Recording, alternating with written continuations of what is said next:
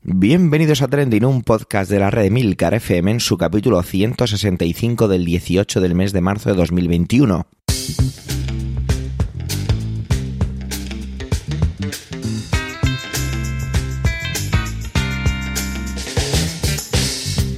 Trending es un podcast sobre lo que pasa, sobre lo que ocurre, sobre noticias que pueblan las redes sociales. Todo ello con opinión y siempre con el ánimo de compartir. Por ello somos varias voces, aunque yo, GB Soler, haga de presentador. Trending es tu podcast de noticias semanal. Adelante. Esta semana me vais a permitir que haga solo, pues eso, de presentador, porque se han complicado una serie de cosas. Así que voy a hacer ya la presentación de mi compañera Alma. Y es que la verdad es que trae un trending asqueroso y es que no tiene mucho sentido que un diputado de, la Cámara, cuando Íñigo Rejón está hablando sobre algo tan serio, sobre las enfermedades mentales y los suicidios en este país, le grite vete al médico. Bueno, la verdad es que es que no sé cómo definirlo. Os dejo con ella porque me hierve la sangre. Adelante, Alma.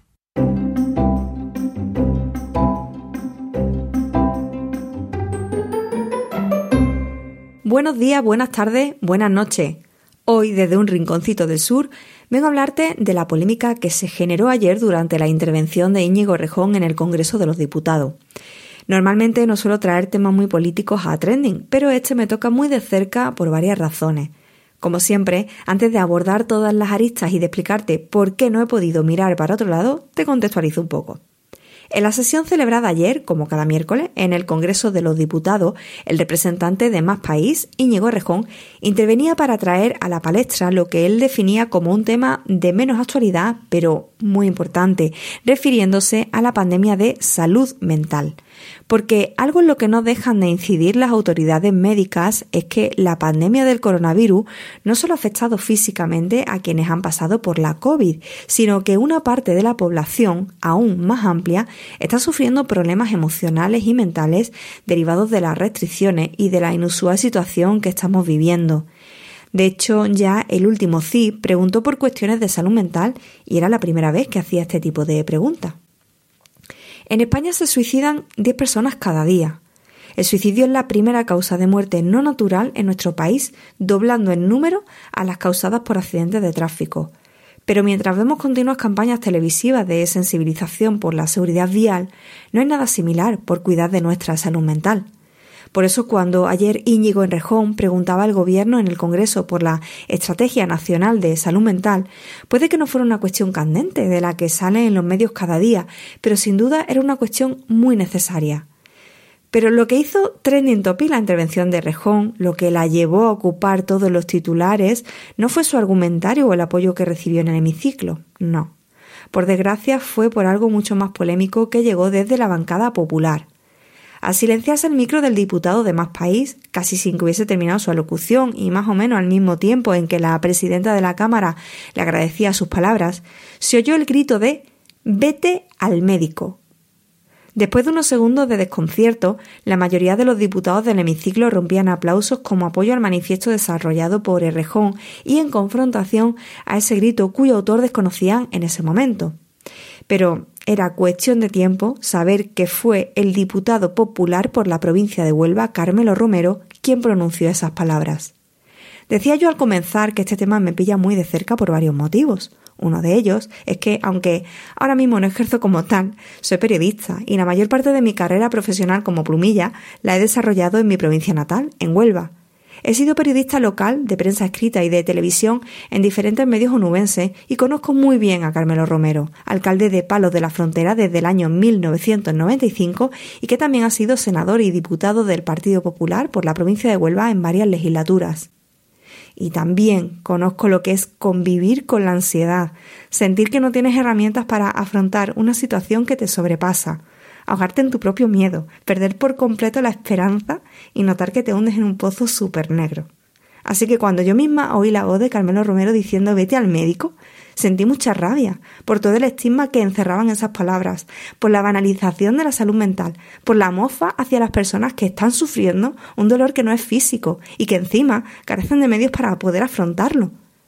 Porque más allá de las cuestiones relacionadas con la salud mental, que bueno, y que suponen un tabú, hay una gran parte de la población que aunque quieren ir a terapia no pueden pagársela. sienten que necesitan el apoyo de un psicólogo, pero no tienen ni la opción de acudir a, él por la sanidad pública o tampoco tienen dinero para pagarse uno privado.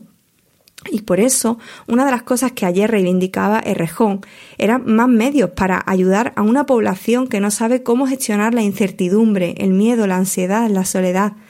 Ayer, tras ese comentario lleno de desprecio, muy del estilo de los que acostumbra hacer el diputado Romero, las redes sociales se llenaron de experiencias en primera persona en relación a la salud mental.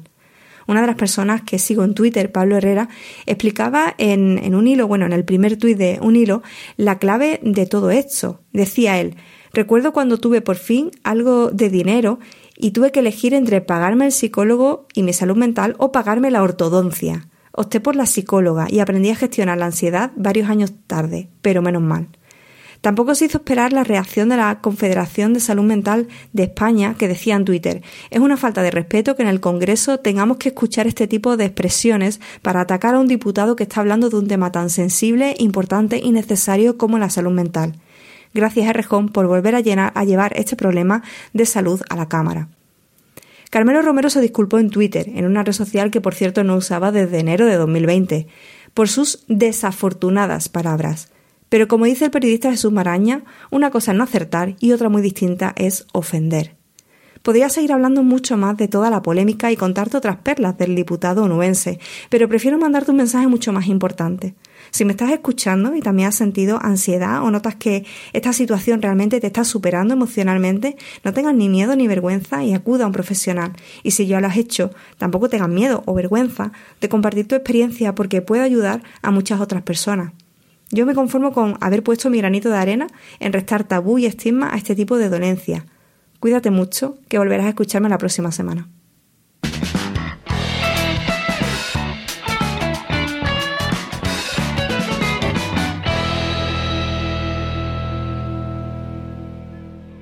Manuel nos trae una noticia que bien podría parecer casi cómica o sacada de estos medios tipo El Mundo Today.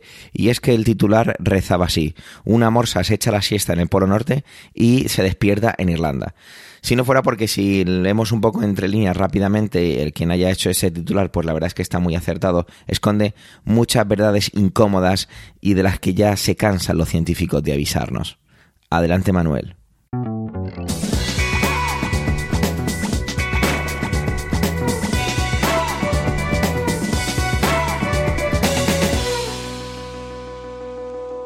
Hola oyentes, hola equipo trending. En esta semana intensa en lo que a política se refiere y que convirtió en horas la intervención de Emilio en pasado, un pasado muy pasado, no sé si se habrán enterado y visto a una morsa, sí, una morsa, una morsa en sus redes sociales, en los medios, una morsa de verdad, no, no a políticos afilando sus grandes colmillos como los de una morsa, no, no, una morsa del Ártico. Pues si no lo han visto, se lo voy a mostrar. Bueno, se lo voy a contar mejor.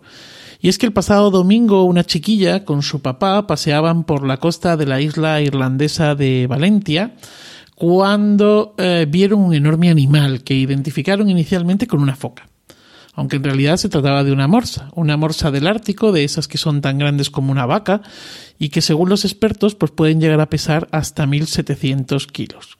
Los titulares y el desarrollo de la noticia en los medios y en las redes han sido todos muy poco originales. Todos hablan de la siesta de la morsa. Ahora, los de OK Diario se han llevado la palma. Leo textualmente el desarrollo de la noticia. Dice así. El animal estaba disfrutando de un día intenso con los de su especie. Después de comer, llega ese momento en el que los ojos se cierran. Todo ser vivo descubre esa necesidad de cerrar los ojos un rato, bien sea en el sofá o en un iceberg.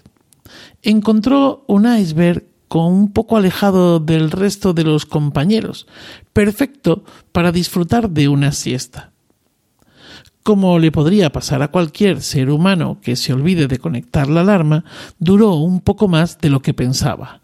La morsa acabó en otro continente. Bueno, lo de la siesta de la morsa nace de la opinión del biólogo marino Kevin Flannery.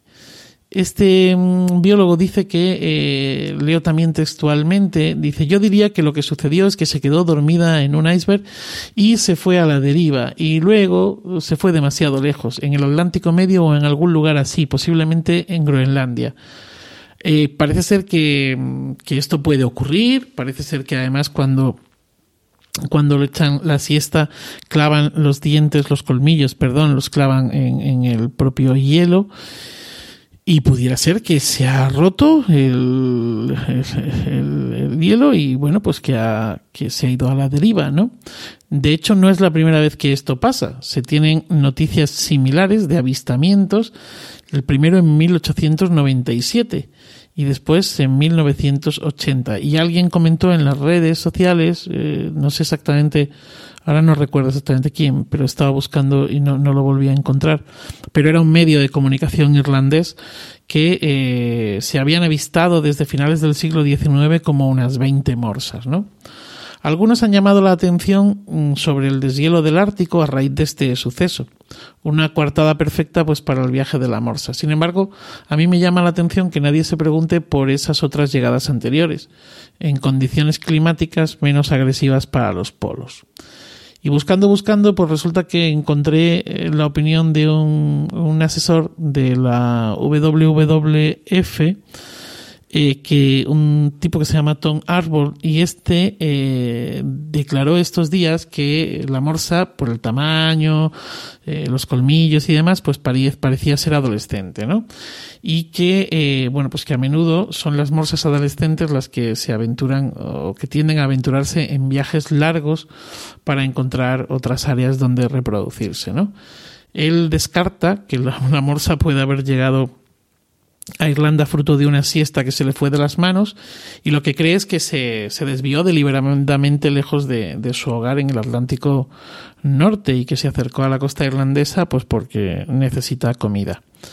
De hecho, dicen también los expertos que el estado en el que se encuentra la morsa en este momento es de extenuación máxima, sobre todo si ha recorrido esa distancia eh, de la que estamos hablando. ¿no? Yo me inclino más por esta teoría que por la de la siesta, o esa siesta que se le fue de, de, las manos. Sin embargo, quiero poner el acento en esa amenaza ya real que es el deshielo de los casquetes polares. El pasado noviembre, dos surfistas irlandeses encontraron una cápsula del tiempo que habían dejado en el Polo Norte una expedición de turistas y activistas rusos a bordo de un rompehielos. Esto ocurrió en 2018 la cápsula no la dejaron a unos kilómetros próximos al buque, ¿no? Sino que se internaron pues unos cuantos kilómetros en el interior, no a pie, sino en helicóptero. Digo esto del helicóptero porque también nos da idea de que, pues que no estaba cerca del, del mar, ¿no? Del agua líquida. Dos años después, esta cápsula, repito, noviembre del 2020, dos años después, esta cápsula aparece en Irlanda, a unos 4.000 kilómetros de donde la dejaron. Si esto es verdad, si así fue, si nadie movió la cápsula posteriormente, si se trata de la cápsula original, esto no viene sino a confirmar los estudios científicos que hablan de una aceleración del deshielo desorbitada. Se estima que la cantidad de hielo que pierde la Tierra en estos momentos es seis veces mayor que la que perdía hace 30 años. No lo digo yo, lo dicen los científicos, entre ellos la NASA, que tiene un proyecto de investigación de este tema con satélites. Yo ahí lo dejo, para los negacionistas del cambio climático.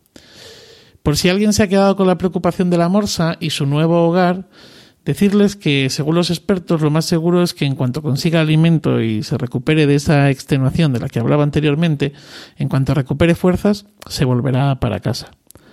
Poco más creo que vamos a saber de esta, de esta morsa. Así que nada, pues bien, buen viaje, amiga morsa. Y a ustedes, pues feliz día y feliz vida.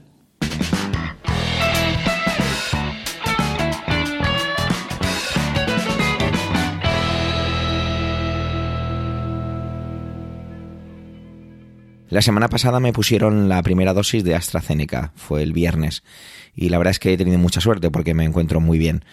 No he tenido ningún efecto secundario, ni siquiera fiebre. Tengo compañeros que sí lo han pasado un poquito peor, incluso, bueno, algunos que, que de verdad han estado, si me permitís la expresión, pues jodidillos. De esto viene a hablarnos un poco Antonio, y es que se ha paralizado, como bien seguramente sabréis, todo lo que tiene que ver con la vacunación de esta, el proceso de vacunación con esta vacuna, la AstraZeneca, por la vinculación o no de posibles casos secundarios que han desembocado en alguna muerte. Yo, pues no sé, quizás sea ingenuo, pero me siento bastante tranquilo. Así que os dejo con él. Adelante, Antonio.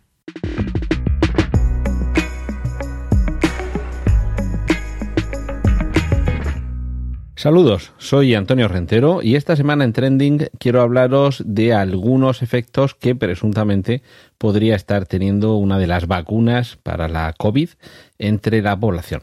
Se trata de la vacuna de AstraZeneca y hasta ahora, hasta el momento de, grabar estas palabras, aquí en España ha habido tres casos en los que presuntamente la relación entre la vacunación y el fallecimiento estaría todavía en cuestión, es decir, que todavía no se habría confirmado. Hay sospechas, hay indicios, pero lo que no hay es confirmación.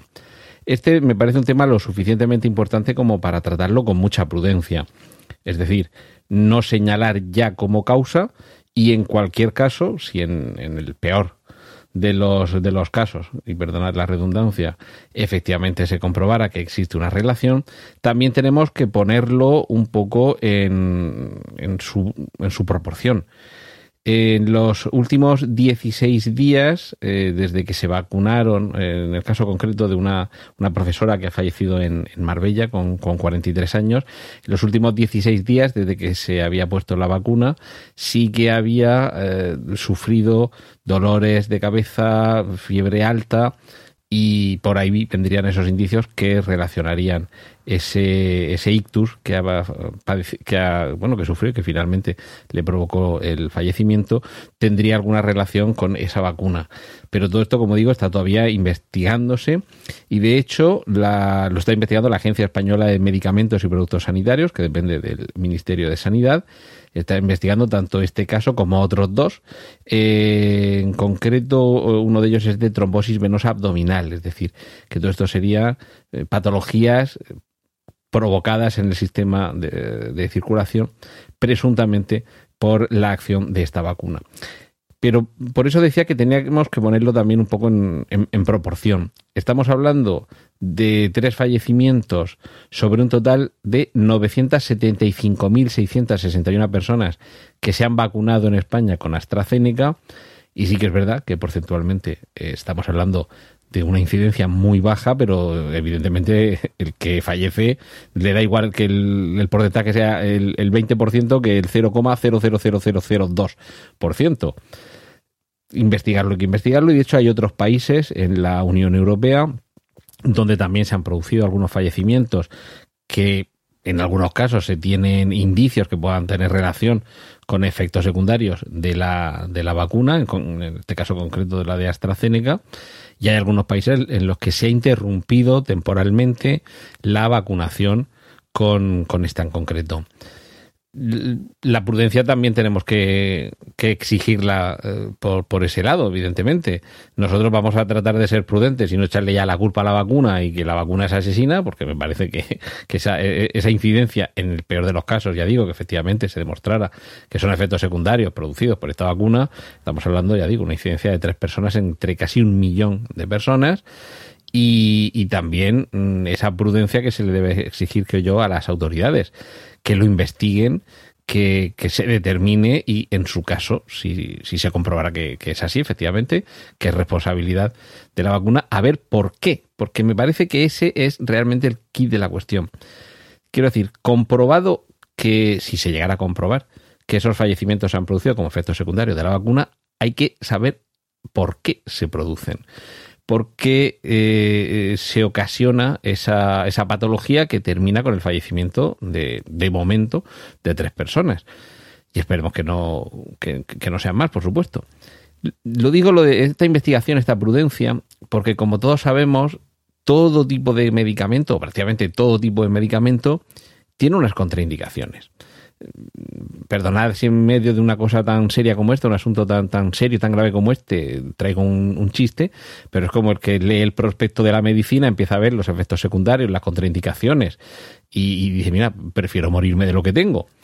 Y, y en este caso vamos a ver, porque el fallecimiento, si se produce a consecuencia de una reacción que provoca la vacuna, no se la está provocando a todo el mundo en ese grado. Eh, se, se están recogiendo muchos testimonios de personas a las que, como casi todas las vacunas o, muchos medicamentos pueden provocar, cuando las vacunaciones anuales que había sobre la gripe también podían provocar episodios de fiebre o algún dolor, vamos a darlo como habitual, pero vamos a ver también la condición previa de quien se inocula esa vacuna.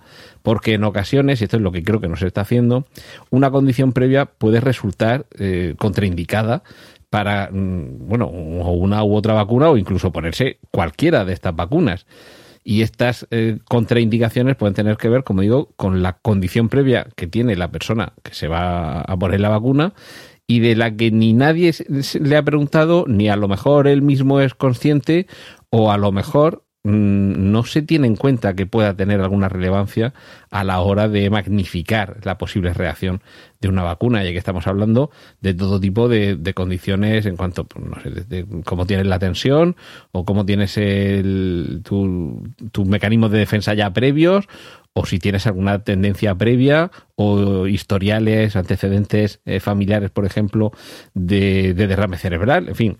No, soy médico, pero vamos, sé que hay una serie de condiciones que si un determinado tipo de medicamento, de tratamiento o vacuna eh, afecta de una forma determinada, quien ya parta de base con una condición delicada en ese sentido, es posible que la reacción sea no solo molesta, incómoda, sino incluso mortal.